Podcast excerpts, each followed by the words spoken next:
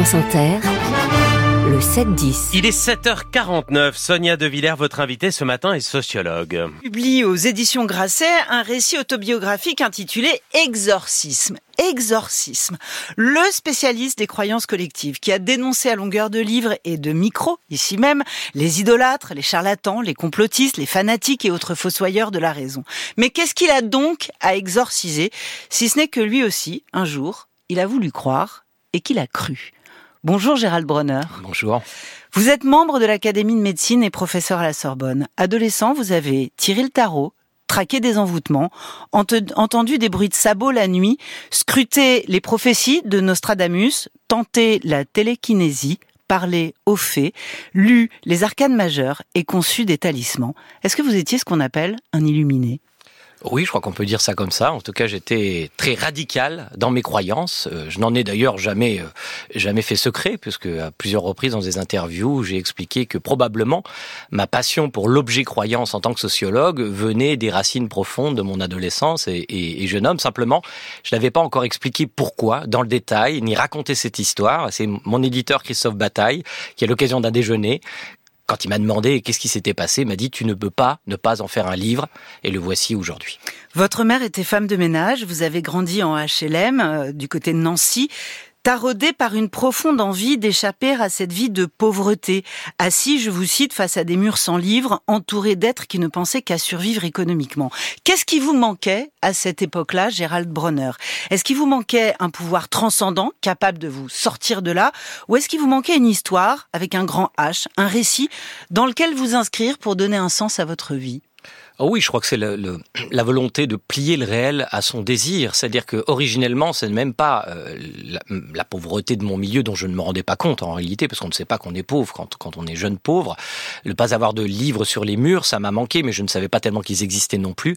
Par contre, le réel tel qu'il était ne me plaisait pas. Et à l'âge de 4 ans, parce que ma sœur avait 3 ans de plus que moi, et donc elle m'a initié au fait que le Père Noël n'existait pas.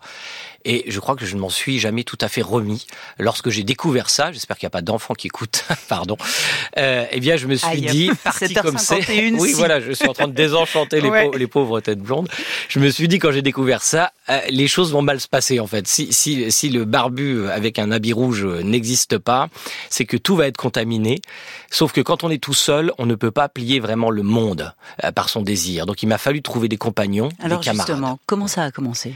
Eh bien, assez tard tardivement en fait, parce que j'ai essayé à plusieurs reprises de convaincre des camarades de rêver avec moi, mais à juste titre, et tant mieux pour eux, ils n'ont pas vraiment souhaité, sauf que j'ai pratiqué euh, les sports de combat, mm. et ce qui m'a sorti un peu d'une micro-délinquance euh, au bord de laquelle je, me trouvais, comme beaucoup de, jeunes, hein, de, quartiers comme ça, disons populaires.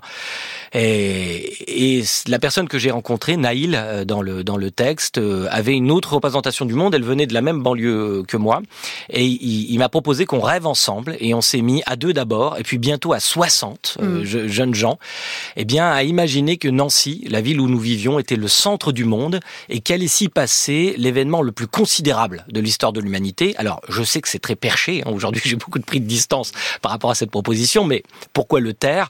Nous pensions que l'apocalypse allait survenir, mais nous le croyons pour des tas de raisons. C'est-à-dire qu'il faut bien comprendre, et c'est comme ça que je fais de la sociologie aujourd'hui, que même lorsqu'on croit à des choses folles, on n'est pas forcément fou. C'est-à-dire qu'on a des raisons de croire, et j'essaie d'expliquer, c'est une des, raisons euh, de, de l'écriture de ce livre, eh bien tous les processus qui font qu'on peut se radicaliser. Par exemple, la perception de coïncidences extraordinaires. Nous étions obsédés par le chiffre 22.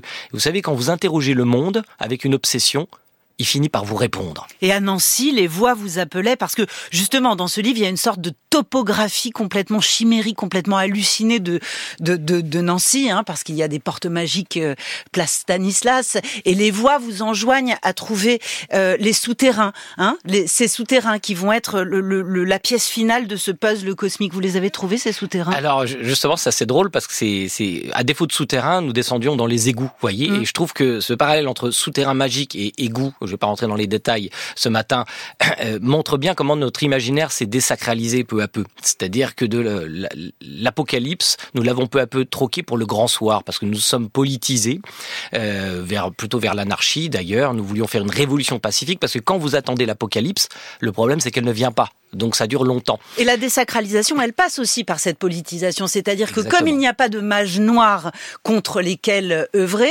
finalement vous vous battez contre des fachos. Oui, voilà, comme beaucoup de jeunes aussi dans les années 80, hein, c'est vraiment aussi une chronique des années 80. Nous troquons là aussi des satanistes qui n'existaient pas d'ailleurs, mais mm. nous avons quand même suivi des gens dans la rue, nous avons organisé des filatures. Donc tout ça, c'est une histoire un peu de pied nickelé, si vous voulez.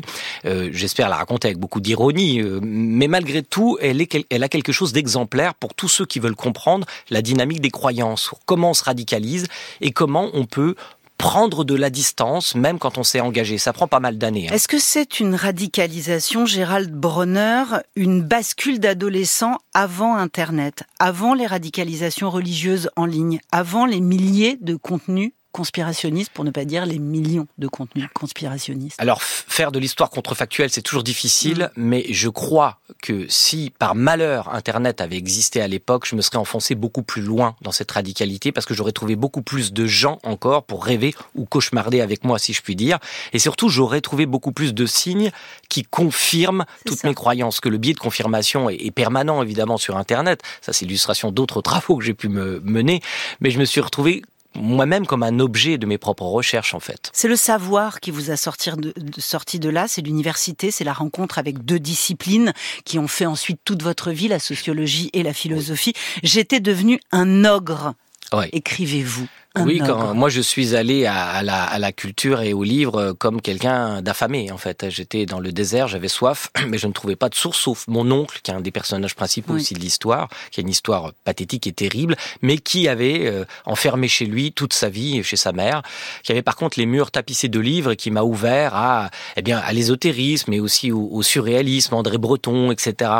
Et, et en effet, le déclic un des, un des paramètres fondamentaux, ça a été la sociologie. Et le mémoire que j'ai réalisé euh, en, Master 1, comme on dirait aujourd'hui, j'ai voulu travailler sur la superstition, j'étais encore croyant à l'époque, mais j'ai découvert ce que tout le monde sait, c'est qu'on pratique la superstition, en particulier quand on est confronté à des situations anxiogènes, euh, d'incertitude, c'est une, euh, c'est une stratégie de réduction de l'incertitude, n'est-ce pas?